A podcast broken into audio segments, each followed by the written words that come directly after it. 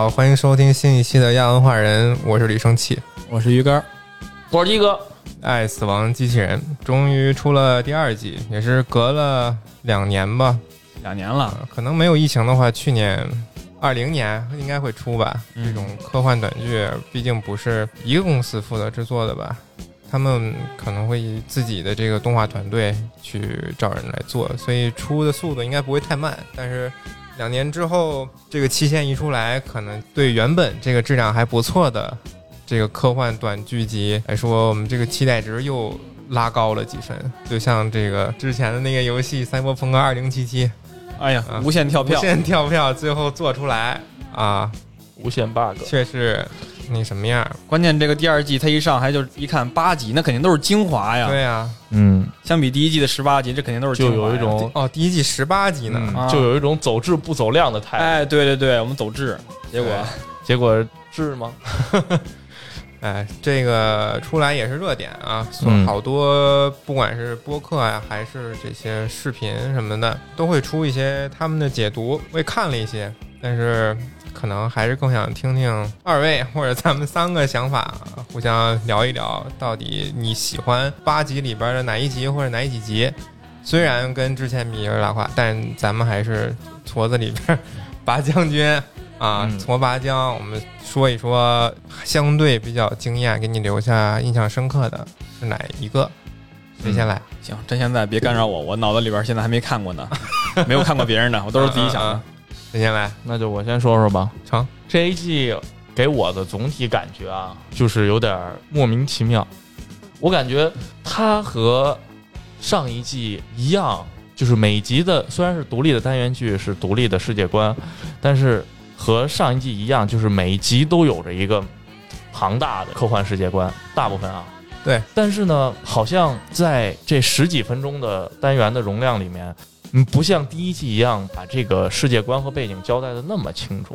你是觉得这就是挠你脚心呢，是吗？就是前半集我还在懵懵逼呢，我说这什么事儿？这讲了一个什么背景啊？然后后边就结束了。，对，然后后半集我才明白这是个怎么回事儿，就是我进入这个剧情、进入这个故事的时间就会变慢。就是你刚进去就没动几下就完事儿，对，嗯，还没嗯？寻寻思过味儿，对，然后后面的结尾也没有那种回味无穷的，就是故事编剧编的不好。所以嗯，就这个，呃，在这种情况下产生的八集里面，我就只能不去聊剧情，不去聊它的寓意的话，我还感觉第二集还挺帅的，至少它里边的那个节奏，嗯。包括人物的动作什么的，启示啊、奔跑啊什么的，就是追鲸，包括后边的那个鲸鱼。啊，第二集是那个他们在极地里边儿被破鲸鱼冰的那个嘛追的那一集对啊，，它是确实，从头讲讲吧，呃这个。星球，其实他讲的就是一个好像是外星殖民地吧。然后因为那个殖民地的环境非常严酷，所以当地的人们都接受了改造。呃，那个主角嗯。赛奇，嗯，他的父母不是说吗，你他是这个地球为圆心一千八百光年以以内唯一一个没有被改造的普通人，为数不多吧，好像就唯一一个就是他。就他一个对对对，就是他一个，其他人都是那个能跑能跳能扛能扛，能扛冻，就嗯各色就不改。对对都是超能力。对，那他自己牛逼啊！肯定从小就自卑呗。他他爸妈一开始就问他，问问他弟弟，这个你哥哥他来这以后交着朋友没有？弟弟就说也没有，甭甭想了，那基本上不可能啊。人家打篮球都怎么打呀？翻着跟头打对啊空中大灌篮，对啊翻着跟头，功夫功夫篮球，对呀，他哥哥跑都跟不上，对呀，传个球把人把哥哥砸死了。对啊。但是整个故事其实就是讲这个弟弟带着他哥哥和一帮超级人类，这个打入到混或者说混入到这个超级人类的圈子里的这么一个故事，没混嘛，就知道他哥哥其实是个普通人吧？是吗？对，我觉得，我觉得最后也算是他们那个小组织承认他了，就是愿意和他一起玩了。对吧嗯，也不一定嘛。你看他们说的语言也不是不全是英语，对对对，他们好像。他们有自己的语言哈，哈达少嗯。受那种感觉，是是吧？对，可可能因为冷吧。对对对，是挺冷的，但是对他们改造人不怕，嗯。所以为什么标题叫冰嘛，也是有破冰的意思嘛。他和一个 联谊，嗯，对啊，对啊，他和一个格格不入的一个群体，然后加入到进入融入到一个格格不入的一个群体嘛。你看他刚出那个，刚他们刚上那个冰面的时候，所有人都，所有人都光着膀子，不是光着膀子，穿着很简单的衣服，就他一个人披着一大羽绒服。就说就挺挺冷酷，挺拿样的那种感觉，对对对就是对啊就你啊来了，对干嘛来啊？对，所以我能行？结果从隧道里边一出来就给吹成孙子了。所以我觉得第二集他为什么帅，也就是在于他那个拿样上，就是那帮改造人他们的动作什么的还是挺好看的，就只是从好看上来说，但是这个好看的外壳里面其实就是一个所以你破冰行动，不是，就是一个破冰的一个主题。你喜欢这个画风就是是对，吗？所以你是比较喜欢这个风格，可能是，但是同样是一个制作组，第一季的骑马兰在视觉冲击上就又没有给我那么大的冲击。啊骑马兰因为他很多人讲的他讨论讲的不是一个哲学问题对对对对，人也不是一动作片儿啊，对啊对，对对人探讨内心的。对。但是同样，冰这一集也暴露出来一个，就是整个一季非常就是都有的一个非常大的问题。比如说第二季刚出的时候，我是开始带着我对象看的，嗯，这个能说吗？这个能说能说，他没有看过第一季，所以我们从第一季开始看的，顺带着我也就回顾了一下第一季，嗯，他说你怎么看这种东西啊？他太失望了，给 我走！又黄又暴力。可不吗？他 就喜欢看那几集。我就喜欢看第七集，嗯他顺着第一季的那个思路，就是无论说铺垫呀、主题的那个思路，看到第二季，他看到第二季第二集的时候，只看前面几句话，你们回去可以仔细看，前面几句话是对背景的交代，仔细看前面几句话，他还以为这一集要探讨的是劳工和这个资本还有劳工压榨的问题。好家伙，是的，是的，你就看前面说的就是什么什么，有多少工人不愿意呃来这儿了，或者怎么着的这些。我觉得其实他是想说这些问题的，至少在这个他们走到大街上的时候，这种一个细节啊，他们去呃要去追鲸鱼的时候，嗯。镜头里面你会看到这个冰面上覆盖着很多那种大机器，啊，嗯。对对对，那些机器其实是在这个星球开采甲烷的，嗯。赛尔号。工 工业风的这样一个星球，而且因为都是改造人，所以这个设施啊什么的其实不用建造的特别齐全，基础设施、嗯就无限九九六，呗。就是嗯你被改造之后，你就直接被运在这块儿干活儿。嗯但是因为他们被改造了，所以他们取得快乐的这种方式，这个阈值就会相应的提高。嗯因为什么都能做到了嘛，你比如你翻个跟头，这种成就感肯定就非常低了了，所以嗯他们会选择吸食一些就是能让自己快乐的这种东西。嗯。包括他赛奇和他弟弟上街的时候，不是看到有很多人在这个大街上嗯，这个吸食。就抽大烟儿那种姿势嘛，嗯。在那吸东西，对对对。就他们吸的就是特别直接的一种东西，就是多巴胺。哦，直接吸这个就带来快乐，已经不去想什么实现自身人生价值啊这种，嗯就是他妈直直截了当、干脆的快乐，直接吸我我还以为直接吸甲烷呢，没有对吸食，不是吸甲烷，那踩甲烷吸 甲烷，哎这比较刺激嘛。嗯 就很废土的那种感觉，但是也嗯不但是后来没有深入讨论这块儿啊。对，但其实讲的还是，呃，他哥哥和弟弟之间的这样一个关系。对对，对，嗯，包括后边被鲸追的时候，也是一个细节吧，他弟弟受伤了。嗯，呃背着他走就是那个有超能力的弟弟所以他弟弟是真的受伤了吗？可能是受伤了，但是毕竟是改造过的，就算他受伤也会很快恢复。但是哦片子里面很明显就是哥哥背着他，还是抱着他，对就不考虑那么多，先背走再说吧对。对对，所以我觉得，我反正我当时看，我就因为最后最后的最后也给了一个镜头，就是他弟没有事儿，那个腿没有问题了，好了所以我不知道是他之前伤了，后来恢复了，还是说我当时反正我当时的理解是，他弟弟制故意制造了这么一个他弟是想机会好，对，让他哥给他哥表现的一个机会。嗯，因为他弟也在也觉得在家的时候他哥很受冷落，他也想修复这个关系。对，他弟弟经常被他哥哥欺负，恶言相向啊因为觉得自己都都超能力，都怎么着？别他妈跟我玩儿，你别理我，理我干嘛？然后他弟弟就很难过，其实就是，呃，也想小说里边被他哥哥救回来当晚，呃，他说他弟弟在，他俩一个屋嘛，嗯，嗯，在他弟弟就在床上自己在那哭呢，其实背对着他哭，在那抽泣，然后被他哥哥听见了，被他没有超能力的哥哥听见了，嗯。他哥哥就想，哎，我弟弟在那哭呢，在那抽抽呢，他想过去要不要安慰一下。坐过边上拍拍他，说怎么着没事儿的，嗯那个我们还是好兄弟，但嗯其实他刚想过去，那弟弟就不哭了，我装的，也不是不哭，他那个抽泣就停止了。嗯然后他哥哥就也没有再继续下一步动作，就没有去安慰他，就还是算了。然后就到这儿其实就结束了。所以整天摆烂的哥哥，所以这一部剧是完整的拍了整个小说的内容吗？其实算是完整的，只不过会省去一些细节而已。就是掐头去尾的一点点，是吧？对对对，结尾这个安慰的点就其实因为我老觉得，因为我老觉得这样一个其实还挺值得思考、挺值得探讨的一个背景，然后落到了一个兄弟情和一个联谊破冰活动上，我总觉得。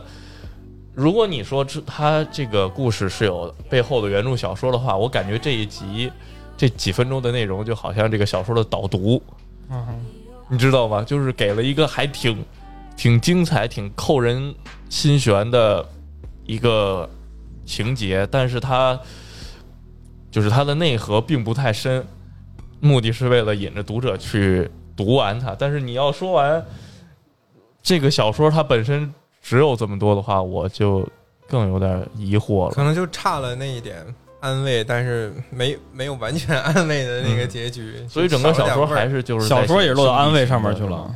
对，其实是就是小的是这个哥哥和弟弟这种兄弟的感情，但是嗯大的就是被改造或者大众和独特人格的这样冲突，嗯，这样一个不太明显，说实话，啊。不太明显。可以，这个我我我和申文不一样理解啊，我能 get 到了，那就嗯有点中国家庭伦理剧的感觉了，不管什么都扯到这上面。就是基本上你看科幻剧最后都是 情感内核是吧？对呀、但是他这个设定他讲的不太多的情况下，直接给你上情感的话，就你就感觉不出科幻的色彩了。其实，设定这种设定其实有没有都无所谓啊，重点还是表现他们这感情。你就算设定他们是一个六条腿的蟑螂，一个是没有腿的蟑螂，然后六条腿的蟑螂带着没有腿的蟑螂去出去找食物，那他一定跑不过那鲸鱼。最后两个人和好，躲那个人类拖鞋拍了七下，这人类拖鞋一共会拍七下，就会拍坏。这还挺感动的。哎这么一改好像好玩了呀。哎身残志坚的蟑螂，对还挺感动的。可能这破冰也是代表就是这个两个兄弟之间感情互相试探这种嗯对这个意过程，象，对吧？一个比喻，对对对。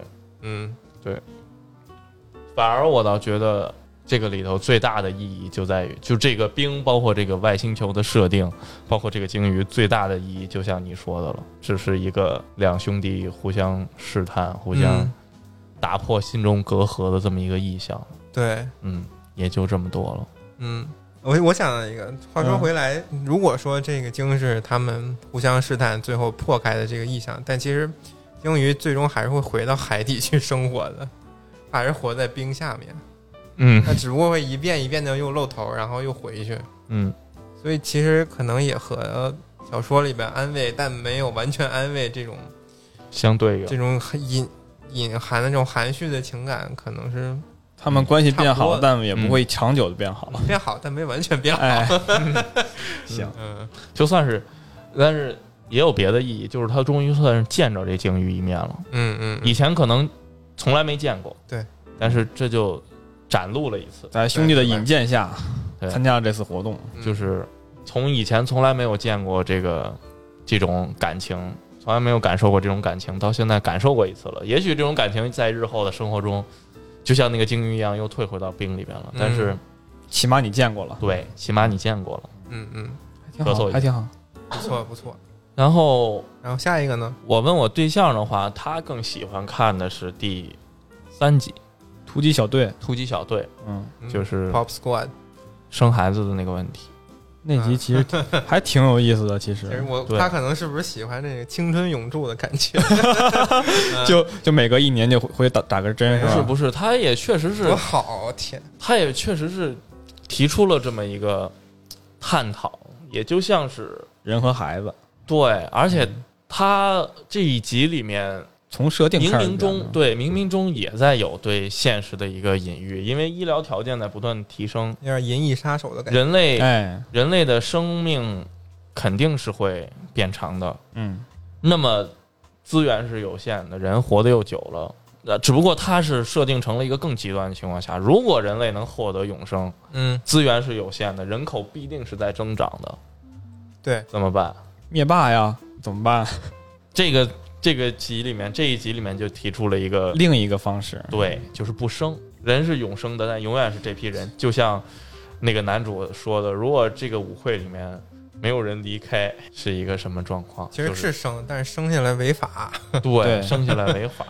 所以这一集里面也有一个设定，我搞不明白，是那个药让人无法生育，还是说法律规定不允许生育？我觉得应该就是规定不允许生育，但是那个药可以让您青春永驻，对，是两回事儿。在在最后遇到那个那个女孩儿，他跟嗯，他聊天的时候，那个女孩跟他说，之前我也觉得自己一个人青春永驻嗯。活下去特别好，但是渐渐的我心里就觉得有点空虚，嗯。啊，然后他就生决定下凡去生了这个下凡孩子放弃了永生的这种这个福利，嗯，去生孩子了。怎么好像这样就放弃了永生的福利了呢？可能就是是会被抓，是吧？所以不不想丁克了？所以我觉得，可能这两个是冲突的。所以我觉得它应该是那个药物的作用，就是说你只有放弃了注药，你才能生孩子。我是我当时反正看那一集的时候是这么理解的。不是你在上面生啊，孩子会哭啊，就不会把就会被发现了。可是你而且想想，生孩子又违法，别人一打电话一举报，你们就完了吗？那你看在下面不也是违法的，也会被不，关键是你这个药，它好像说的是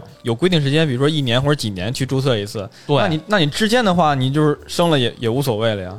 还是说这个药一注射就是一保质期，你这一年你就生不了了？我觉得是有这个设定吗几年没有提啊不，知道，没有嗯聊。不太重要。而且你想想，那个女的，她的那个女朋友，很明显的表现就是那个药会让人产生欲望的。哦，对，那他扎完以后说那一瞬之后那个很那这个世界的避孕套一定大卖吧？不是因为是他年轻了，可是我还是就是我说的那个问题，就是如果说这个东西是官方禁止的，是呃就是生育是官方禁止的的话，那避孕套一定大卖吧？你可以去结扎，这就是怎么 怎么保证这个继呃就是绝育问题呢？干嘛要保证啊？对啊你生了违法呀，所以大家都不生了呀。就那就是，大家 自己去约束，自己对啊约束自己。可是你看那个女的的反应就很明显，她就是性生活在他们的那个世界里面是没有被废除的。那那当然，当然了呀，你废除了，他妈活好几百年有个屁用啊！先简单嗯，简单，你你原来你活好几百年是为了哎 我，先简单说一下这个剧情。对，嗯，说一下设定跟剧情吧对。对对，设定就是在一个所有人都能永生，但是生育被违法禁止的世界。嗯男主是一个警察，嗯，是专门来做查处这种违法生育事情的警察，所以被当时底层的人民叫做儿童杀手嘛。户籍警察、片儿警，对，天天查你家户口。户籍警察，对，就专门把这个呃违法生出来的孩子，当然了，没有孩子是不违法的，在他那个世界里面，对，违法生出来的孩子清除掉，然后对于他们进行处罚的一个呃一个身份。对，执行执行官。然后我虽然没看全这小说，但是有一个片段我知道，就是小说里边对这些这个血腥的场面描写的其实比较还是比较露骨的，嗯呃，而且他用词也比较粗俗。就算我看了第一页，已经出现了一些就是那种平常我们不会说到脏话、黑话这种。他把小孩杀掉了，成人是丢监狱吗？还是说也杀掉了？嗯，那我不知道了。但是在描写处刑小孩的时候，其实是写的很直接的，就是不像动画这么给你一个黑的过场。几个孩子排排坐那个抱头头。嗯，然后反正就是他在一执执行一次任务的过程中，突然觉醒了，嗯突然开始对于自己的事业、自己干的事情产生了怀疑。老能看见那小孩身上那玩具，小恐龙。对，也是这样嘛。世界是一个就是科技高度发达的，相当于怎么说赛然后博朋克世界吧。对，然后就是在这样的一个情况下，他接触到了一个逃离下来生孩子的一个母亲，然后经过聊天儿什么的，其实是在向观众传达一个后代抚育后代对人类的意义，大概是这样的一个感觉。小孩眼睛里边有光，对，是父母的第二双眼睛嘛，对不对？他说的那个话。嗯哼，可是我其实我看完这一集还是有一个疑问，就是说为什么是那次任务？他作为一个警察，肯定经执行过无数次任务了，对，杀过无数的孩子了，为什么非得是那一次任务？他可能就因为他一次杀了俩吗？也活够了吧？嗯你忘了他这个执行任务的时候，总是会看到一个那玩具，恐龙那个玩具，他那玩，具对，他可能在处刑的时候想到恐龙之前灭绝的 什么玩意儿啊？有这层吗？是这样吗？啊，还有这种隐隐喻吗？是真的是这样人类可能也会这样灭绝。那，原来恐龙那会儿都不生了。所以这是一个我想不明白的，就是这个剧情起的有点儿。当然，我理解，在这么一个短短的时间之内，嗯，他要让这个冲突快速的出现，他这么处理是可以理解的。但是我就是还是有这个疑问：浪子回头，你总要给人有个辙嘛。怎么对啊？但是就是一次普通的，实话说，对于他来说就是一次普通的执法任务、执行任务，对不对？嗯可能之前 这几次任务都在怀疑，但只是把这个弯儿给你演出来了。对啊对对，就给你演个片段而已。量变产生的质变，对吧？，只给你，演质变这一瞬间。嗯，哎，不过这个设定其实我有一个挺有意思的地儿，觉着嗯，就是按佛教来说的话，那人死了后那个灵魂去哪儿了？那有没有可能就是再接着就是投胎了？所以说地球上活着这些人还是以前那些人。人家那个世界不信佛教，哎，我就说嘛，你就说嘛，你就一直一直都是这个这个灵魂在轮回的话，你好像不死跟永生也没什么区别。去另一个世界，你没听那个那个万都斯说啊我知道吗 那个灵魂我也不知道，那是他们的星球，这是我们的星球，不一样。呃，这没准永生其实跟以以前也没什么区别。其实是这样的，可能是这样的，你死后的灵魂还是我们也不知道，没准这屋里到处都是呢。有点害怕了啊！嗯，白天录哎后面那鲨鱼动了，这儿一鲨鱼呢，其实说一我说一题外话，就是他那个女朋友唱歌那女朋友，嗯，要求啪啪啪那个，看着是一个亚裔，但是他们一定要把亚裔画成 那个样子，嗯。对吧？嗯，就像他妈狐狸似的，啊，对，跟那个是太刻板印象了。对，搞笑，一下就把这个分儿拉下。来尤其是他这种画风的这这种那个漫画的话，他就是给你刻意的夸张这些细节。嗯，可是你不觉得只有那只有他女朋友进行了夸张吗？白人是正常的，对呀、男主是正常的，黑人是正常的，对啊，只有这个亚洲人眼睛是什么给你拉长当时看那个第一季那个狩猎愉快也是，觉得特别奇怪。嗨，只会这么狩猎愉快也有对，也有欧洲人对亚洲人的刻对吧？板印象？有英，国吗？但是这个东方的神话和蒸汽朋克结合的这个感觉，真的挺耳目一新的。可 还可以。咱们又聊回到第一季了，嗯，哎，你总能在第二季里边找到第一季优秀的影子。就是嗯，说到他女朋友，我也想说一下，就是这个人类永生了之后，对于艺术的理解，肯定也是不断加深的。就像他女朋友是不是研究一段唱段研究了二百多年？你对啥的研究都可以。这事儿其实啊挺恐怖的。嗯对，那我感觉会，就人类的艺术会不会就停滞不前了？它本可以，为什么会有停滞不前呢？可以去做别的事儿，但是因为都是社会无法让他去做别的事儿，因为都是同样一批人在干这件事情。都给卡死了。艺术之所以它它能够不断的进步，是因为它能有不断的新鲜的血液进入进来，有不同的不断的新的思想进入进来。对，但是如果都是同一批人的话，他们只会在同一条路上越走越深，越走越深。但是如果你一直在如果你在迭代的话，对它的迭代是有教育是有损耗的。你想想，这也是有损耗的。你每个是它是可以迸发出天才这种，它它会对你的那个各种艺术科学做进行一些改变，但是你的损耗也是存在的。但是对可是你觉得自己的话，会，而且你坚持自己又有这样的地位，又有这样的这个收入，所以你会选择也比较有点财阀的感觉了，是吧？比较轻，这是一条比较轻松的路。你在创新的话，你不一定能够得到你付出相应的这样的收获。对能有多少人在自己有了一定成就之后，还要打破自己以前的成就对进行不断关键也被社会认可了，你可能这个事儿挺恐怖也不会有人去催你改啊。会吗？比如你打游戏，你打成那个电竞大神了，你还会去换一个新游戏吗开？一个火柴厂吗？所有的电竞选手转职都是因为这个在这里边打的不好，他才会转；他要打的好，他绝对不转了。他就对啊坚持自己了呀。对，嗯，所以我问一个，我问一个，仔细想想挺可怕的。我问一个，嗯就是如果真的有这种保持青春的这个针，但是代价就是让你无法生育，要打吗？你们打你妈！我既不生育也不永生，啊，明天死了才总得选一个吧。其实那个世界里面没有中间的人，其实他没有给你描述出来，但你可以选择不打。假假设一定中间的人都死了，一定一定会有这样的至少已经打了二百多年了。嗯，嗯，所以这世界其实都是已经打过针的人，没有没有打呀，没有没有打过，的。没有没有打过的人，肯定打呀。OK，我想怎么那你们会就是像片子里面那些女男人、女人这样放弃这个福利去生孩子吗？如果你真的是让我在这样一个极端的情况下做选择啊，我可能还是就是不考虑现实的各种因素啊，我可能还是更赞同放弃永生那批人的看法。我觉得还是需要有传承的。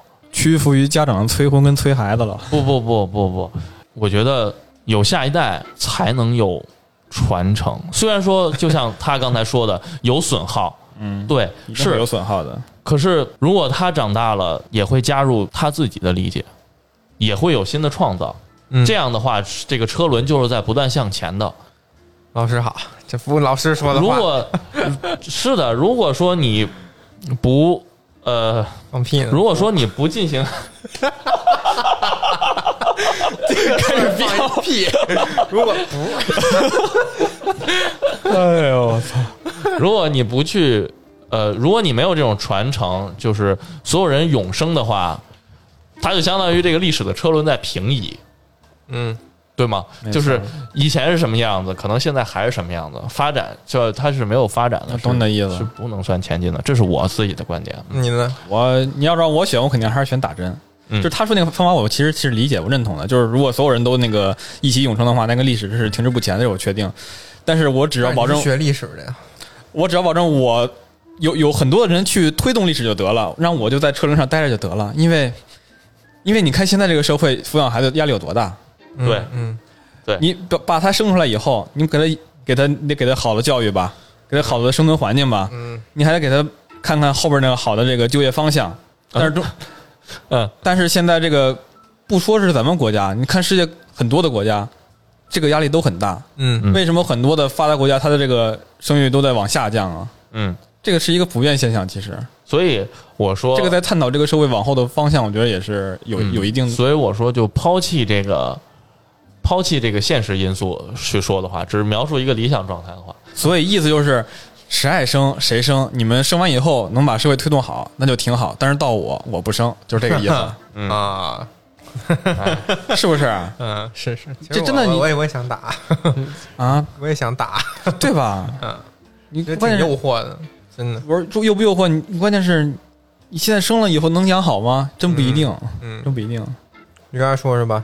那个自己喜欢。到我了，嗯，嗯，看着是手机。可是我真觉得，如果你要真是就是永生了，不知道自己能活多少岁的情况下，尤其活了几百年之后，我感觉真挺没劲的。你可以随时结束自己的生命啊。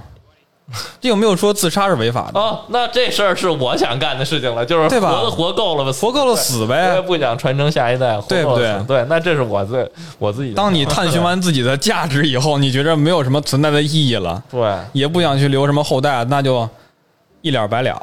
可是你说说。正人真的能做到这么潇洒吗？分人，分人对吧分人人，嗯，你说吧，嗯，我说啊，其实反正第二季我也觉着相当一般，但是在这一般的之中，我觉得最有意思的，让让我想最多就是那个第一集，啊，嗯自动化客服那集哎，嗯，嗯，没错。太真实了，我只能说，真的太真实了。你有这个，你是说客服真？实还是机器人真实？客服真实，机器人还不到这个这么高级的地步呢。嗯，你有实际经验？啊，有，可太有了，好家伙，这还想打举报电话投诉呢。他首先那个剧情主要讲的是有一个日落城，就是在沙漠里边那么那么一个城市老年那个养老村儿，啊，对，有点养老村的意思这个养老村啊。啊。这是一个高度自动化的城市，所有的服务员都是机器人。嗯。你看，它有那个遛狗的那个机器人，有对吸屎。对对，啊，有那个给机你器人，啊做头发的、嗯，嗯。剪指甲的，嗯。然后还有一个就是有一老头儿老太太在那儿拿着那个手柄 VR 在那儿打球，控制两个机器人打球，嗯。有点那个未来战警的意思。嗯。哎，像不像？铁甲钢拳，哎，故事就发生在一个扫地机器人上面，确切来说，其实是一个家务机器人，它不止扫地，它什么都干。保洁机器人，哎，对，啊保姆，对，对，保姆。叠被子，摆相框，摆相框是吧？然后在清理的时候，女主人动相框跟那个机器人起了争执，嗯，就女主想这么放，机器人说不行。机，器人强迫症，哎，强迫症你就得按我设定的来，有一点偏错都不行，嗯。对吧？不然呢？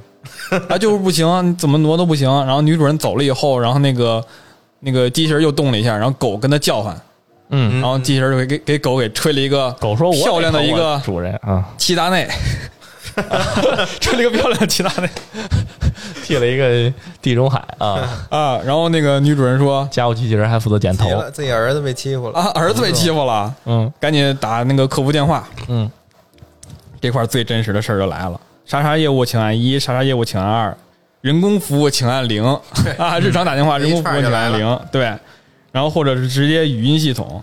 他说那个你要等人工客服啊，得等六个小时，嗯，六小时还是六年呀？六小时。六小时啊，六小时，就像现在咱们要打客服电话都是跟你说了一二三四以后，人工服务请按零，开始放音乐了，开始放音乐，您在那个需要等一会儿，然后给您放个音乐，然后缓解一下您的心情其。实有时候还是能等着的，还是能等着的。就是说呀，你你不吃不喝的等是吗？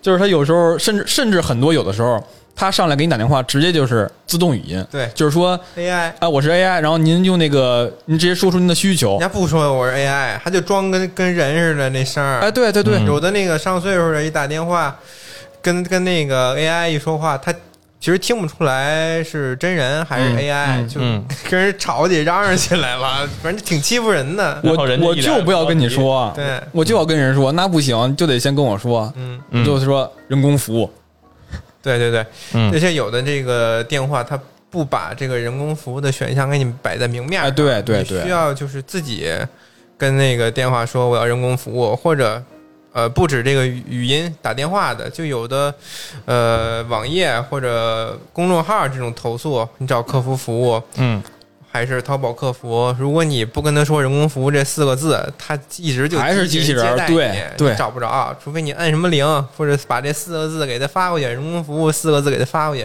这才有真人来才理你。我只要找客服，我上来先写人工俩字儿对，现在都，藏起来，全都给你藏起来。其实这个初衷我是能理解的，就是他给你分分流啊，然后让那个人工压力不那么大呀，然后能处理更多的客户啊什么的，初衷我能理解。但是现在演化的越来越越来越极端了，搞得其实其实一般没什么用，而且啊对，越来越极端了那几句话来回说，啊！对对对，就那几句话。嗯然后这会儿自动语音给了第一个方案，您去把它关机重启了去。嗯，这你能看出来，它自动语音就告诉你解决方案的时候，就是遇事不决就重启。只去解决问题，没有说那个察觉到您的隐隐含的这个需求。就我需求就是我让他安静老实的回归正轨。对对但是这个就是他那个解决方案，就是说你给他重启以后，没准他就不会这么的那个呃按他的意志来了。嗯，他没有考虑到重启以后会有什么其他的后果。嗯就就哎，就冷冰冰的机器人嘛，跟他嗯说话就很难受。嗯然后这会儿误触了呀，还是说启动了什么也不知道，反正就开始启动了无差别攻击了。然后这会儿语音就说 啊，很抱歉对您造成这些困扰，开始开始了一系列的工匠精神啊对。嗯那就我们先道歉，先道歉。具体什么错呢？我们也不知道，我们先道歉就得了。这这机器人，你扫地不就完了吗？你还整了一堆这么这么强大的功能，杀人的功能对，有激光武器，啊！你说你杀虫子得了 什么除虫功能？对，除虫功能说不排除能伤害人，那你这个功能为什么要伤害人呢？我就特别奇怪，杀虫剂对人也有有毒一样。嗯，这可不是有毒，这直接弄死了。这个老太太还有这狗啊，对这个机器人造成威胁了。嗯对，还有说，嗯，可能把你也视为这个清扫目标了。嗯，其实本来它这个设定就警告这个用户了，说我们这个除虫的功能有可能把你们家的宠物也当做垃圾给你清除了，嗯，所以那个狗差点就死了。那我买的是个家务机器人，又不是个保安，所以说坑爹的嘛，这啊产品。这坑爹那产品。你说除虫这个功能，确实它也不是保安该做的事儿，对，是吧？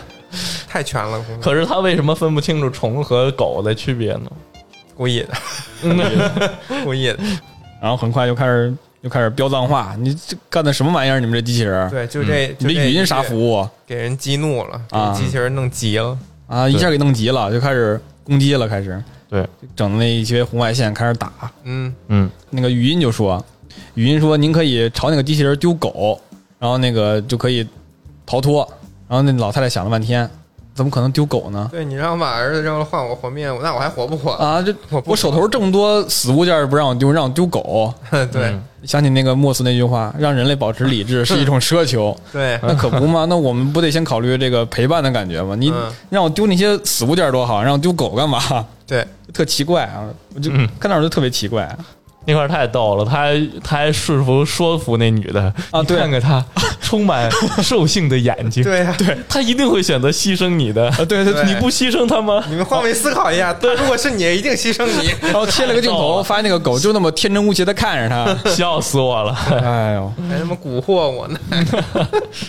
你说人要冷漠到这种地步，那还是人吗？你说就在人类的改以后的改造过程中，如果就是就是给你一个部件一个部件给你换掉，嗯，嗯，那是不是换到这个情感这个部分的时候，你就不是你了呢？来了，忒修斯之啊，船，对啊，对不对？人类的特来了自然是不是情感呢咱们？是不是可以聊一期《攻壳机动队》了呀？我觉得可以聊一期。嗯，像那个哎，之前这幻视不也是吗？做了一个假幻视，嗯，白色儿的，没有色儿那个幻视，没涂装的。啊，对对对，啊，你说他那不也是《旺达幻视》里面的吗？嗯组件儿一样，然后脑子也一样，但是没有回忆，他就他和旺达和复仇你知道特修斯特修斯之船那我事儿知道啊啊，对对对对能不知道吗？我怎么不知道啊？对对对，没有回忆，但是其实功能和部件都是一样的。嗯，这要他聊到节目里吗，可以啊，你说所谓他还是幻视吗？其实是按是他本人的话，其实还是，但只不过少了那些经验和感情。好像没去了这个部分，人就不为人了一样，嗯，对吧？至少在《攻壳机动队》里面是大脑还是他自己大脑还在呢草剃，素子嘛，嗯对吧？大脑还在呢。太哲学了。这太哲学了，继续，少佐，那集我还没看出这么哲学的事儿来。嗯，不是这老太太有一邻居，那老头儿嘛。我知道老太太要被揍的时候，还找那老头儿求救呢。不是老头儿我想秀一波，拿一个霰弹枪过来，我 我还英雄救美，结果被那个扫地机器人一个激光，呃不是我感觉那老头儿一开始登场的时候，他是不是有暗示啊？是是。是有暗，示，就感觉那个老头儿像在打手冲一样吧？啊，不是这个暗示。是有，那个，就是他他，我觉得他那个就是画面什么的，在故意把人往那方面误导玩了一啊。脏梗对，玩了一个脏梗其，实是哦修草啊，那是有一点，那是有一点。不是擦枪的，擦枪的。擦枪的对对对，但开头露擦枪也差不多，对差不多，差不多。其实是看着那个老太太，好像是在那个好像是在对 老太太还跟人打招呼，嗯老太太做那瑜伽也挺有深意。那其实这么说的话，有一种反讽的感觉了就是开头对对对，开头的时候就是说那个人有多么的不靠谱，最后的时候靠谱的时候还是人，是不是？老头儿 老头儿也没太靠谱，还行了，最后追击的时候到门口了，然后老头儿说那上来就个被电死了。那个女士，您让一下，我要打他。然后那个就给一个非常牛逼的音乐，我一听就跟跟复联那个音乐一样，我就知道他得掉就起来了，嗯，然后范儿也范儿也上来了电，击枪，然后电什么被机器人让他们电击枪给电倒了。为什么一为什么一个家务机器人会有电击枪啊？电虫也不用电虫子吧？对，电蝴蝶儿是吗？给手机充电的啊，就不用充电器了哈。嗯，然后那个枪过来以后，然后老太太就进行反杀，然后把这机器人打打烂了。他也挺猛，嗯，然后那会儿语音又开始说了啊，恭喜您成功消灭了您的机器人，但是呢，全程都开始缉捕您了全世界的机器人啊，全世界的车都都要 缉捕您了，您要开始逃亡。嗯被抹除在这个世界上。啊对然后他们就开始开车逃亡嘛。逃亡的时候，然后机器人还说那个语音还说呢，说那个您可以购买我们这个独家停火之地，然后我缺德呀！啊，这个我们进行优惠促销，按一请按是怎么怎么样，按二怎么怎么样，只要花钱，我们就给你去广告。对对对，多他妈讨厌花钱！就给你去追杀，哎，对，花钱去广告，对对，就有点腾讯那位了。你要不花钱，这广告天天砸你。啊，对对对回来再看看这为什么那个街道上人那么少啊都他妈被机器人干走了。就算他交了钱，把这机器人去了，他后面还有这个会员专享广告。他肯定这个服务不会是 不会是叫会员一开始说的这么好，对对对，就你看这个看从头到尾对这个这个自动语音跟你说的话，都是蕴含了很多的条件没跟你说，对，他一直给你留着余地呢，给你对。你留着坑让你跳呢。而小说挺有意思，小说。它这个原文啊，呃，只字未提这个老太太、这狗还有这老头儿，嗯。全程都是这个客服的语音文字。哦嗯就是通过这个客服的文本，让你去想象这个用户其实他做了什么。哦，那还挺有意思的。对，嗯，这个动画呢，只是把咱们这个脑补的这个空间给它全画出来了。嗯啊，让咱们能够看出来，其实现实因为发生了什么事儿，但嗯那个原文里边只有客服的那些话，嗯，所以在读的时候，就是你只能感受的就是客服的他的用词的黑色幽默，那就更明显了，感觉。对。嗯，其实台词用的都是原文，基本上是一样的，可能是最最还原的一集。是吧？嗯，其实我我就感觉就跟就跟这个自动语音说话啊，就我自己想我我表达不出来的意思，但我但是人与人之间沟通会很明显 get 到那些点，对，但是你跟机器人说话，他就感觉不出来，还没那么智能。差太远了。对，你就我感觉就是拿个人工智能过来，它可能也不能完完整的表，就是 get 到你的。学关键字，给他大批的喂。你但凡说，我感觉不是关键字的问题，就是人真正需求什么，机器人是不知道的。他只能，他肯定只能通过人表面上的说出来的话，然后进行演算、进行推理。对，他是感受不到人情感和包括语言背后他的。他不知道。对他觉得你在夸他啊，Sheldon，Sheldon，对有点这个意思。嗯，嗯，这集是第一集，我第一遍看的时候，我后来回去看，我觉得还还相对凑合，还可以。第一遍看的时候，我没找着字幕在哪儿开，所以我以为只是一个机器人觉醒的剧情。都在第一集开始找字。为什么呀？后来我下了直接就有我才明字幕的这集的点在哪儿。我们俩链接是一个，哦，怪不得。对，链接是一个，里对对字幕得自己右键去选，从阿拉伯语到什么冰岛语，就一最后才是简体中文、繁体中文啊。我我是直接嵌，就是嵌在字幕里边的，嗯，嗯，嵌片儿里的。所以这么看这一集里面，你去看它的语言，你去看它字幕还是挺重要的。嗯，对对对，对，嗯，那个文本他看懂他说的是什么。我只看了一语听力，我我只看一个人和人工智能打了，你知道吗？我这不，我说这不我机器人吗？这不，对，一集里边有小彩蛋，就是那个扫那个扫地机器人在扫描家里那些东西的时候，它会出现好多小图片的切换嘛，那小是狗什么的。嗯。之前那些集的 logo 在那变，哦，对对对对对。三个小标志在那变，对对哦哦。小彩蛋这种，对，有人去做特意做了一个搜集，还挺有意思哎，思。我其实看每集，我想搜集它所有那个小小方块、小三角那些，想搜集来着那个，挺有挺有意思的。所有的其实是有一定意义的。对对对我觉得肯肯定是有意义的。至少是这一集里面最重要的元素。它能把每集三个都有。记忆点提取出来，对对对 logo，对，嗯，其实说实话，抛开这些他杀人这一点的话，这个机器人的家务能力还挺强的。你看他扔了一大堆过去，然后一个一个搜，搜特别快瞬间，收如然后果他没有危险，还嘲讽的看了一眼，把那个家都放下。对，对如果他没有危险，如果没有这种坑爹收费服务的话，其实在这儿住着对他们来说是很舒服的一，挺好使了，真的。嗯对，就是太危险了遇见这种坑了呢？他后来那个语音也说了嘛，恭喜您杀掉了您的杀人扫地机器人，嗯，我那个字幕是这么写的都会说，是吧？而且还推荐这个去广告服务来着，天，说全世界的这个机器人都会追杀，不光有这个会爬的，还有会飞的，啊，对对，还有那会飞那个送外卖的吧？那是送披萨的。这个也挺好的。我说一下我喜欢的一集吧，嗯，我喜欢那个第五集高草第五，集高草，嗯，，对，为什么呢？嗯，为什么呢？其实这个片子嗯。一开始让我想到的，看到这个主角登场的时候，嗯。他不戴一个圆眼镜嘛，嗯。特那个细溜的，特瘦，让我想起谁呢？爱手艺。那个对克苏鲁神话不是那个作者嗯，Lovecraft，拉夫克拉福特，对，乐福爱手艺嘛，对，嗯。他那个气质就特像，而且这个故事本身呢，也挺爱手艺呃的，对对对对，对于这个未知的恐惧啊，对于这种大自然和人类的不屑一顾吧，嗯。是不在乎你人类会怎么怎么样，这种感觉嗯。其实给我印象还挺深的。而且他那个火车上来感觉也不错，十九世纪那种火车。对，嗯。而且这个故事它的背景和爱手艺，就是罗夫克拉夫特这个人的生活那个年代，其实也是能对得上。嗯呃，十九世纪末二十世纪前期，嗯。呃，爱手艺在这一段时期生活。嗯。那么在这个片子里，美国嘛，大家一看就是美国，因为他一开始对一开始他那个主角的报纸上写的是西海岸的这个经济正处于蓬勃发展时期啊、哦。哦所以那时候呃西美国的西部大开发已经进行差不多快一百年了，嗯。他们是十九世纪初过去的嘛，嗯。所以可想而知他们已经杀了多少印第安人了，差不多一路向西。嗯。嗯，杀了多少美洲水牛，杀了多少印第安人，嗯。遍地不说是什么了，嗯，经济发展。啊，嗯，剧情就是这个小兽人儿，我们主角吧，小兽人儿，嗯。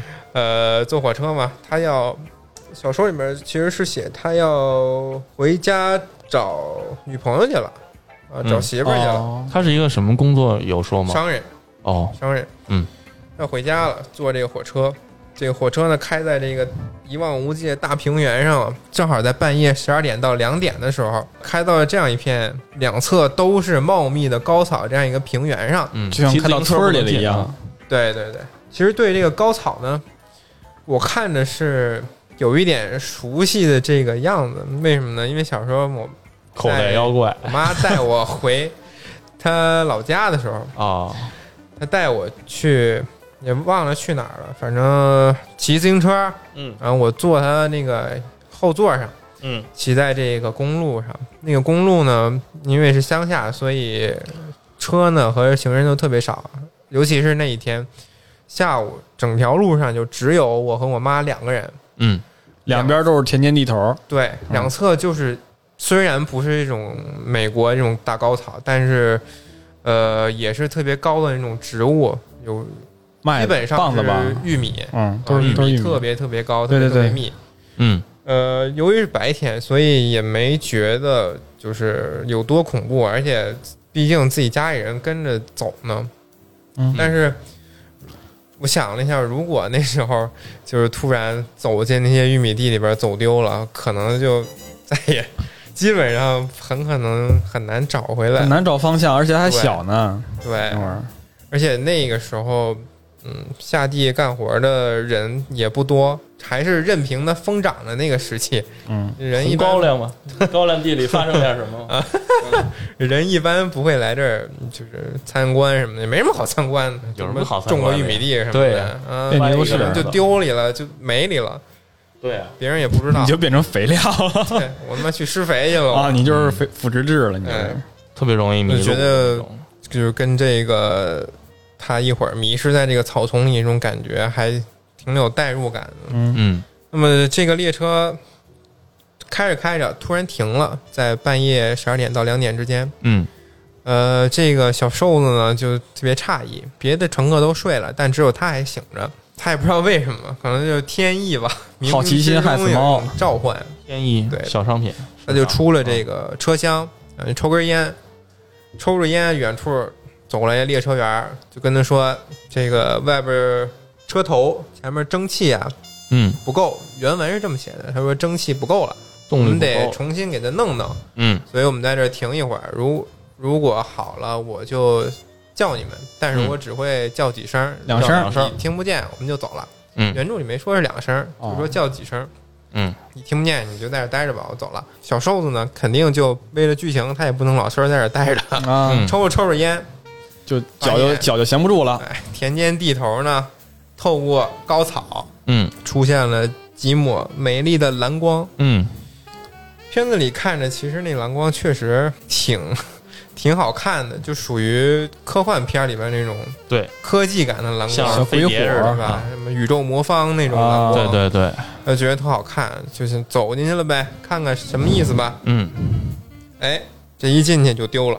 他其实啊，原著里边说他走过的路，他会把那个高草推倒，嗯，对吧？他既然他能原路返原路，返回，能找着路。嗯，但是他一进去呢，这些高草啊，站起来了推倒的又回来了，所以他就慌了，一转身哪哪都一样，哦，对吧？所以我看这集的时候，我感觉最恐怖的地方其实是前半部分。对，其实这种感觉是最恐怖的，因为你在这种荒郊野外，你又自己，然后周围又都是这种高草，什么也没有，也没有别人，你叫也没人能听见。就不确定的东西是最可怕的，对，反倒到后面怪物出来的时候，没那么可怕了。大不了就一死。就是未知的恐惧嘛。，对对对这种，是最恐怖的。嗯，你接着说。特别克苏鲁。对，也很嗯克苏鲁。克苏鲁玩的就是这个。到后来呢，这种悬疑的感觉其实就没有了，就变成 jump scare 这种感觉。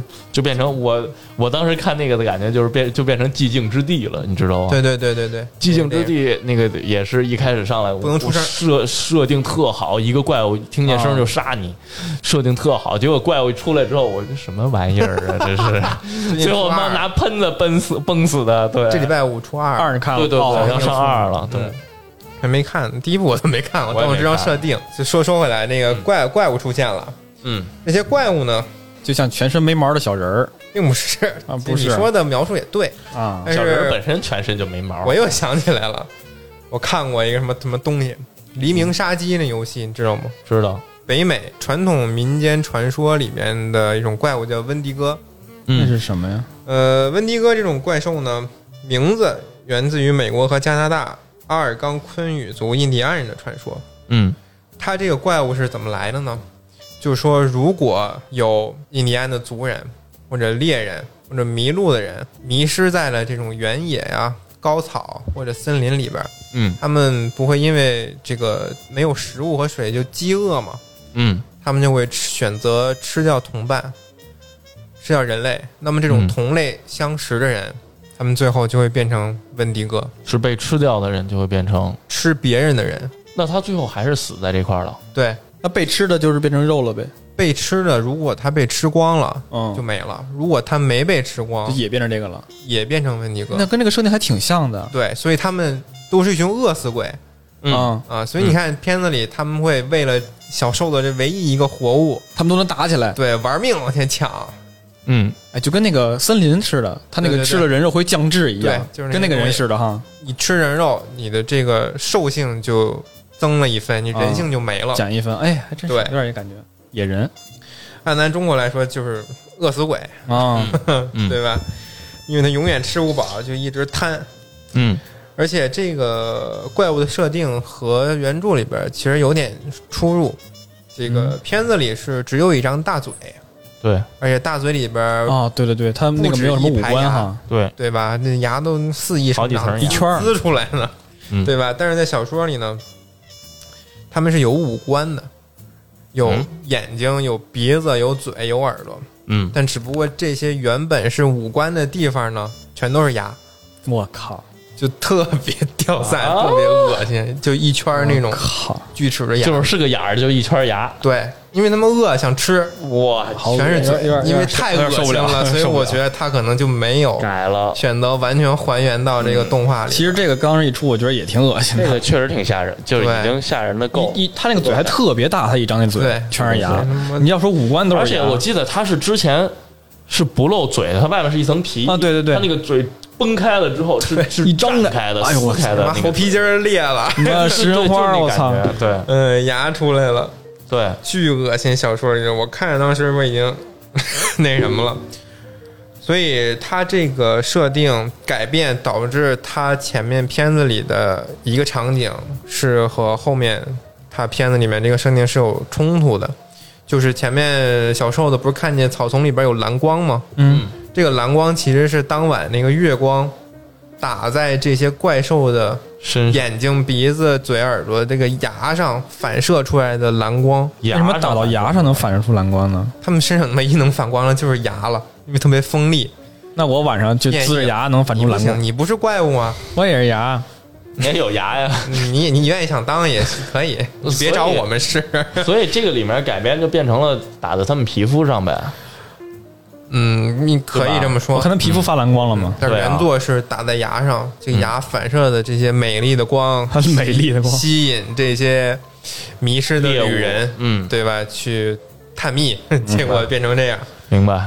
就如果这小瘦子被他们抓到，没有被吃光的话，他肯定也会变成这样的一个饿死鬼。被这么多人吃还吃不光吗？我觉得随便吃啊。嗯嗯，还有一点就是小说里面关于这些怪物啊，嗯他们有的怪物其实是穿衣服的，嗯，因为是人变的嘛。没吃干净，对，他们是穿衣服的，而且片子里这些怪物都是一个形态，就说是男性形态吧。嗯，长得都一样。但。是其实里面还有女性体态的怪物，小说里边还是，对，小说里边也有女性体态的怪物，因为毕竟都是人变的，嘛。而且还有小孩儿，啊，还有小孩儿大小孩儿 size 的那种怪物，跟森林一样一样。的。更可怕是还有狗，嘤嘤怪，丧尸狗，对，可以说明温迪哥这种生物可能不限于人类了。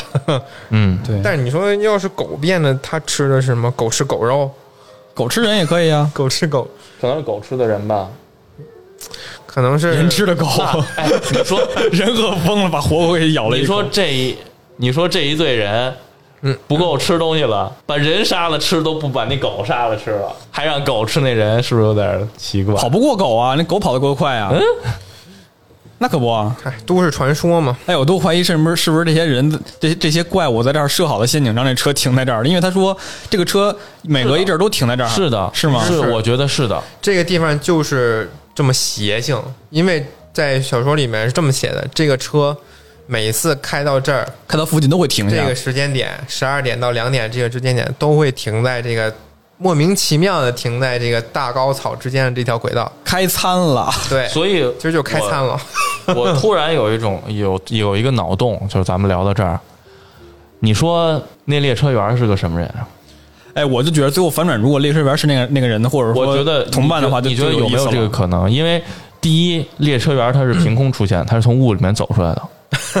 第二，他之前说的是蒸汽有问题，但是其实明明是那个车这趟车每天到那儿都会停下，确实，而且是每次都是蒸汽有问题对啊。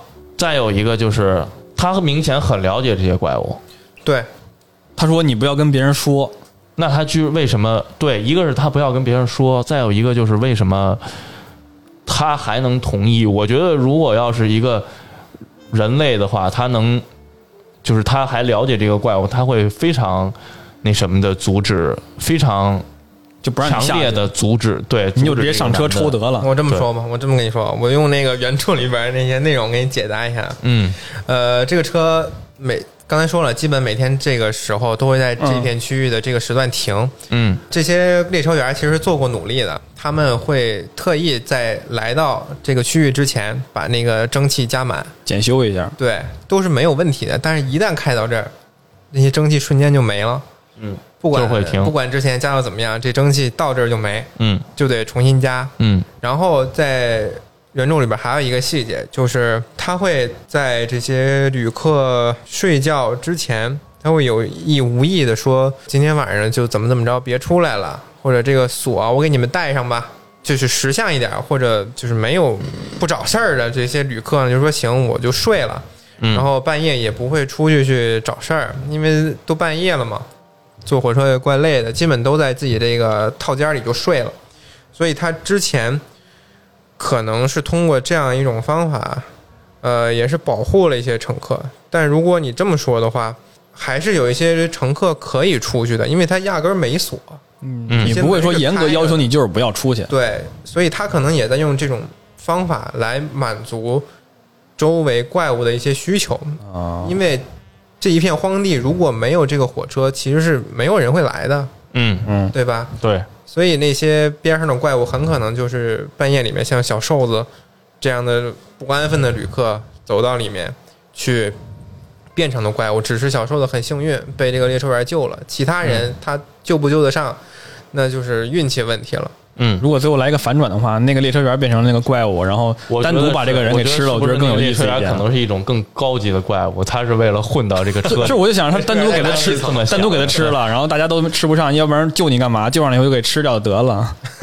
我我是这样不是，反正比较有意思我是觉得是他找了一个理由，就是他找了一个辙，能够混到这个车上来。然后就是头上来了，没事把这个车停在这儿，然后给你们放点旅客吃东西，。然后就给他们全吃了，就是为了吃这个火车上的。这是我的一个脑洞啊，因为我没有看过原著都，都他妈啊够恶的，一个个的想法，太恶毒了啊！对，就你不觉得这么写也挺有意思的吗？嗯，差一点儿。其实列车员他说了，他一直走这条线儿，嗯见见多了。嗯，而且这些亡灵，一方面是旅客吧，有可能也是惨死在后来者枪下的那些原住民哦，去的亡魂，可能是也是这样一种感觉。嗯烟的亡魂，嗯，美国大地上的鲜血。而且关于怪物还有一点，就是书里面写他们的体温是极其低的。呃，片子里不是小瘦子被怪物抓到过吗？嗯嗯，他就写了一下自己的感受，就感觉被冰块握住似的，因为毕竟是没有生命的物体嘛，嗯，特别的冰冷。嗯感觉这是死物。嗯，最后还想说一个，其实咱们都没说到，就是最后一集关于溺水的那个巨人那一集。那一集其实感觉他的印象挺多的，但是没有全 get 到。对，关于这一集，网上好像评论或者不同声音比较多，有的说这是一个环保片儿，有的说是关于宗教的，有的说是关于神性和人性的反。正我都觉着没太看出来，嗯、有但是不觉得，就是如果你看这个片儿的话，你觉得他是在隐喻什么？但我觉得如果非要说有隐喻的话，我觉得就是人类对于一个就是比它大的一个东西，你当然可以说这个木那这个东西是大自然，就是对于它的从产生好奇，然后再到践踏，然后再到破坏，最后就破坏了，然后最后到肢解，对，就是就是。这么想啊，对，我是这么觉得，这是一个基础的一个解读，然后再之上就是人本身的那种恶意，就是一个巨人死在那儿了。当人类发现他不能反抗的时候，虽然说他可能是一个很美的东西，就像就像那个科学家觉得一样，它是一个很美丽的东西，但是人类总是有那种想要将它破坏掉的欲望。嗯也就像剧里面说的，那个巨人是一个很沉静、无法反抗的。就是说，很多东西是很多东西，它可能没有办法反抗；很多美的东西，它是它是没有办法反抗，或者说争取自己的利益的。嗯但是就只能任凭人类去破坏、去毁掉。但是人这个初衷可能就是想去破坏。你看，我现在就想把这个给拔掉。就是从好奇引发出来的。就是一开始所有人的表现都是好奇嘛，嗯就是无论说科学家，还是说从普通的人，但是普通的人可能对于事物的真相没有那么大的，一这个话也不太，也不知道该怎么说，反正就是有一部分人就选择了去观察，嗯就是因为去欣赏它的美，有一部分人选择去和它接触，对参与进去，然后最后接触就变成了践踏、侮辱和破坏。就是控制，想要改变它一些什么。对，他说了一句话，我其实就是片片儿里边说有一句话，我觉得挺赞同的，就是我感觉人还是得有点敬畏之心，就看人对你看出来这是个人，这是个巨人，你可能觉着 有点敬畏，你可能不敢随意造次，但是一旦他那个 一点一点被损害掉了，然后腿没了，直到头没了，你看出来这是人了以后，那它上面的涂鸦呀什么的破坏越来越多了，嗯，还是得有点敬畏之心。就像本来那墙角没有垃圾桶，但是有人往那扔了一垃圾，哎对对都往那扔垃圾了，就是没有没有。从这个角度来说，可能有一点点环保片的感觉，就是有点对人有一点敬畏之心，对自然有点敬畏之心。就包括的那个这个短片里面非常着重的表现了，就是人初次登上那个巨人之后，那个巨人就身上脚印儿的变化。就嗯其实特别多，到就是他表现的特别清楚，一个一个角儿后来越来越多，被踩的越来越多。啊，我觉得都是有这个表达的需要。这个片儿我其实全程看的时候都在期待一个点，就是跟那个《格列佛游记》似的，就是压什么时候醒？哎，小人都在上面走呢，忽然巨人醒了，然后给他们压起来了，或者怎么样进行反抗之类的，但对一直没有，一直我一直盼望着。我这个片儿一直我都在压着这个这个心态，我一直在想，结果到最后都没有。对但往往他没有醒，才是现实更常见的现象。嗯对对小说里面我一直记得他在醒没，醒。对，醒。有很多东西都是这个样子的。对，那我觉得特别奇怪的一点就是，当那个巨人出现的时候，没有专业团队来对现场进行一个封锁，哎，我本来以为科学家过去就是去封锁，结果发现不是，他们只是他妈一起去凑热闹就像参观一样，凑热闹一样的，对不是去保护现场，然后进行研究什么的，对，就觉得挺挺奇怪的。正常的应该是先搭一个无菌棚吧，啊，大家该聚聚，嗯该该该该画画，对，去样本研究一下什么，就可能对于官方、对于政府也没有什么意义。这个可能每年海滩上都冲不少这样的巨人吧。嗯，它设定应该是在英国吧？我感觉那个街道，包括人说话的口音，挺像英国的。我不记得了。我觉得其实把这巨人换成鲸鱼，这个故事也说得通。可是巨人更触目惊心，因为那是一个人的形态对对对的。我也觉得是他或许是想把，他就想把鲸鱼变成人的样子，然后让大家想一想 最近这个搁浅的这个个鲸鱼这事儿是吧？环保类的这样一个思考呗。更触目惊心。因为鲸鱼的那个东西也会被放在博物馆里展览。最后那个不就变成了一个鲸鱼的东西了吗？哎原先好像美国有一个有一个地儿，就是冲上一条鲸鱼，然后科学家们说把那个鲸鱼给炸掉，结果炸了以后，因为鲸鱼本身会有鲸爆，惊爆，嗯，你一炸，然后整个那个说，整个当时那个那一大片地全都是那种臭味儿，然后后来在那儿建了一个一个鲸鱼的一个一个公园，一个一个主题公园儿，惊就是惊惊爆主题对，就公园，对，就是这么一个感受一下有多臭。就是人类对这个自然不了解的时候啊，你就想炸它，对。对，自己的渺小没有明确的认知，就是这感觉，是吧？有点这感觉从践踏到破坏，最后到遗忘，嗯。就以讹传讹了嘛。到最后，对。就连巨人的这个事实都没有人会记，就是到最后到连巨人的这个存在的事实都没有人记得了吗？大家都会去就是这个过程。哄抢这个纪念品，热要它点过了。要他的头骨，要他这个肋骨，我感觉就是就是一个人类认知未知事物的一个哎有点过程啊。探索一个过程，嗯但是你没觉得他那长相确实有一点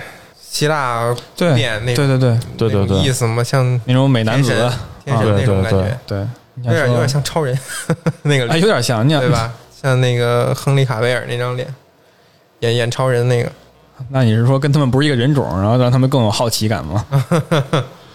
而且小说里边这个尸这个尸体还发生了一定程度的巨人观，我去，幸亏没因为拍出来它会，因为它不光被水冲的、泡的浮肿，它尸体啊本身经过一些日子，它自己也会膨胀，对。对吧？嗯。对对对，可能太恶心了，动画片里就没画，而且动画片也是尽量的保持这个这个人的这个形态的问题，就是除了说被人为的给切掉或怎么样，但这个人这个巨人尸体的本身它是保持着原样的，嗯，让你感觉到人是什么样的。所以你你的想法是哪一派？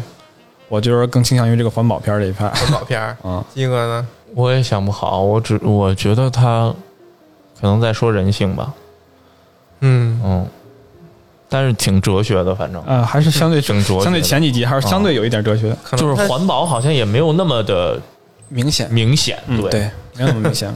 嗯，可能就像那窗帘为什么是蓝的，因为他妈的当时就是蓝的，哎没想那么多，就是想写这么一个唬一唬大家。紫马是吗？呃骑马是吗？就是骑马蓝是吗？是是那个是一课文嘛，嗯阅读哦阅阅读理解嘛。哦哦，对，哦，那题问作者为什么这窗帘是蓝的呢他？妈就是蓝的。当时我家窗帘就是蓝的，就是这么写了一个。我知道，然后这这一集借那个科学家之口，让人去思考了很多东西，让人嗯，去想啊。可能但当时他他写的也没想这么多，但是他知道人类会因为这些东西会去多想。嗯哎，不错，那就这么着吧。行为艺术，反正也是没头没尾没尾没尾的剧，行为艺术不是不是文学创作，哎 是，行为艺术。那就是纯纯艺术了。因为其实你如果写一个东西，就是到什么时候你的作品才真正完成呢？你觉得呢？哇，你这个问题问我，嗯我觉得做做做做创作跟做艺术差不多。我原来小时候画画的时候，就是我不知道这个画我画到什么程度算画完了，所以我为什么后来我不学画画了？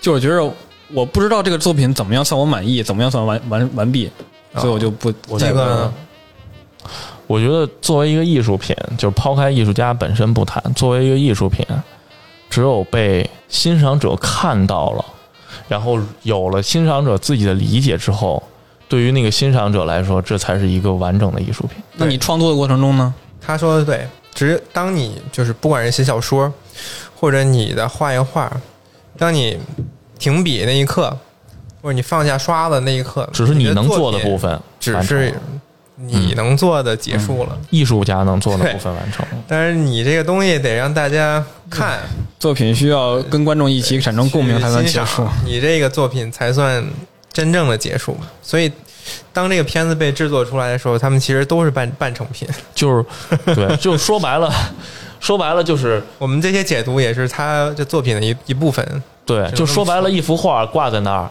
你看到了，你觉得是个垃圾，可能你觉得它它那它就是一个垃圾。你他看到了，他觉得这是一个精品，那他那那这个画就是一个精品，是要有欣赏者的理解在里面的啊、就是每个人每个人的欣赏其实是对他的再创作。对，就是每个人每个的欣赏每个人的毕业论文都被老师看为是垃圾，然后这个论文就结束了，是吧？是 对是对他的你写论文那样才能完整，不是说结束。你写论文，你得给老师看，让你过，你才骂完以后才结束完就算结束。对对对对对这就好理解了。这个意思。对，第二季就这么结束，嗯，我看你还是挺怀念第一季的，是吧？嗯我也挺怀念第一季的。真的，我我我其实第一季当时我没看，我我是第二季出了以后，我我两季两季混着插着看的。跟风狗呗，我也是，啊，不是，我当时第一季也相当一般，但是比第二季好多了。啊我就我在家看第一季，在单位看第二季。但我觉得那个第一季每一个故事的那种完整性，包括它结尾的那个回味悠长的那个感觉，是要比第二季做的要好的。嗯，第二季每一集感觉完了就是完了，因为掐头去尾，中间其实也没它真的是完了就是完了。嗯，片尾就挺长的，片头还得好一分钟。对，而且第二季可片头还格外长了，对，比之前长了。当时我看第一季的时候，我开始啊，我开始看两三集，就开始看前两集的时候，我当时还一直认为这是一个系列剧，就是他从第一季、第二集、第三集都是连下来的。嗯直到看到第三集的时候，才发现原来它每它是一个单元剧，每集讲的是不同的。你没发？现第二集跟第一集的没有画风完全不一样？但是我觉得我，我觉得我能理解，我能接受，就是我觉得他这个跨度我是可以理解的。你就是在这个对这个艺术再创作的 然后，然后我看到第三第三集，第三集是那个那个，就是类似于环形杀手那个，我发现不对，这跟上一集那个猫肯定是不是一回事儿。哎，但是你我发现觉得如果要这么做一个剧也挺有意思吗？就是说，它虽然看着像看似不一样画风不同对，还画风不同，但是它是有一个内内核是我觉得那不变哎，我觉得超级有意思。当时我看，对 当时第一集就挺挺吸引我丰都。侦探，你知道吧？各啊各种画风的丰都侦探，啊，就那种第一集那小姑娘画得多好，嗯，第一集，我记得我那会儿给大学我大学的同学安利的时候，安利这个剧，他第一集是吃饭看的，哦，有点有点血血丝呼啦他差点给他妈外卖吐出来，你知道吗滴一？点血，就给给脑袋给脑后面把人脑袋踩爆了啊拿高跟鞋踩爆的，他咋了？行尸走肉没我操行尸走肉没怎么看过还是怎么着啊挺？震撼的，因为没想到，没想到，对，不是他上来都已经都那样了，那我觉得后边有一些暴力的强行，我我是能理解的。我以为只是简单的神奇宝贝对战而已。嗯，对，一前面看以为是对，嗯，我觉得反正第一季我最喜欢的就是那个天鹰座那个运输船那个，就是第一季我还想说的，我还有一个想说的，就是它那个制作形式的问题，比如说那个那你这个其实就是期待值的问题了。冰箱不不不，就是冰箱纪元那集的那几个人是真的人还是动作呀？真人儿都是真人真人演员，那是唯一的真人演员好像是唯一的真人。对，所以我就看这个戏很多集，我又在想，就是动画和人类的区别在哪儿？其实第二就和真人的季的区别第七集生命舱那集，那黑人刚一出来的时候，其实已经蛮像真人的了。真的挺像真人的。对，我已经有点分不清了。所以我觉得现在的动画游它会戏，尤其现在是这些游戏也是是，做这个撕裂感，然后让人意识到这动画。但是你要说它的技术，我觉得已经完全可以匹配真人的演出了。而且很多游戏也是那些三 A，它给你就就往真人这边做，就往真实做。所以我我从这个戏开才开始去思考这个问题，就是从看第一季的时候，我才去该思考这个问题，就是真人和动画它的区别又在哪儿？那真人自己的意义又是什么呢？演技，你要说动作动作捕捉什么的，就是动画它可以达到很多真人做不到的特效啊，一些动作呀，对不对？你是说绝技吗？不不不，他 但是骂人呢怎么？但是比如说他妈把脑袋踩爆这种事儿，嗯对不对？拉一个路拉一个路人演员过来演，就是就是他可以完成很多真人达不到的事情。然后呢，现在对于这些表情啊、动作的控制，包括皮肤建模的处理，又可以这么的还原。但是我觉得在对于表情跟眼神这些来说的话，肯定还是真人演员更加的细致一些。嗯，机器嗯你做画动画做不出这样的细致，其实那个还是那集啊，第二季第七集那黑人，嗯，就是一做表情就露馅儿了。对你只要一看表情能看出来这不是人。是吗？他那个你仔细就你想分辨的时候，你就看看他脸。完全不自然，对就包括努力想自然，但是人类还是能看出来。对对对，就包括现在人经过上千万年进化，这个眼睛已经很明显的能认出来这到底是不是人了，对，对不对？对，就包括很多动画为什么要降帧呀？就是就是为了它就有那么一种卡顿，就像平行宇宙那个蜘蛛侠啊，蜘蛛侠那个。就是它就是为了创造一种和真人电影的，就是撕裂感、违和感，嗯，就是让你意识到它是动画，啊，但有有点恐怖谷的感觉哈。但是人还是能看能太像了，分辨出来的，现在做的太好只是会觉得恐怖，但是觉得你要分辨还是能看出来的。就是嗯嗯包括第二、第三集，包括第一季的那个叫什么来着？就是第七集吧，天鹰座外吧，啊叫什么？那集也挺真啊挺真的人的啊。但是他以导致那什么就觉得不真，导致到了冰箱宇宙那一块儿，真的有点儿 有点儿不太分清，能分得清楚是他放在后头，可能也是有这个原因。啊，多看看那种片儿就能发现现，它其实还是不一样的。真人跟三 D 还是很 很明显的包区别。括那个第呃第一季的《幸运十三》那一集，那个真的很像真人了，这你们有是印象吗？什么来着？有那个女飞船的那个。那个，对，飞船雪峰号，啊啊，那个那个那那那女的开那飞机永远不会被对对对被击中，是吧？对对雪峰吗？这不是？那一集啊。比，雪峰还更离谱一点儿。就那个也特别像真人，就以后该怎么何去何从，这就是啊，主要是现在玩家的这玩家，我感觉从游戏上面来说啊，玩家这个趋势就是更喜欢这种真人电影、真人游戏，就尤其是电影，它游戏也开始给你往那个加入电影剧情开始走了嘛，对，所以就需要你这个人物要更加的真实一些。所以你就说，呃，我反正我在很多年前那会儿玩巫师三的时候，我就已经觉得那个 CG 做的就已经很像真人了。甭说五十三了，我玩《刺客信条二》的时候，那那画质我都觉得我操，这太真了吧！对，那我上初中，这太真了吧！我天天玩那个，我那不是爬墙吗？跟我们家玩了吗？不是，我啊操！你说我玩的一，妈的，我我会跑酷酷。了。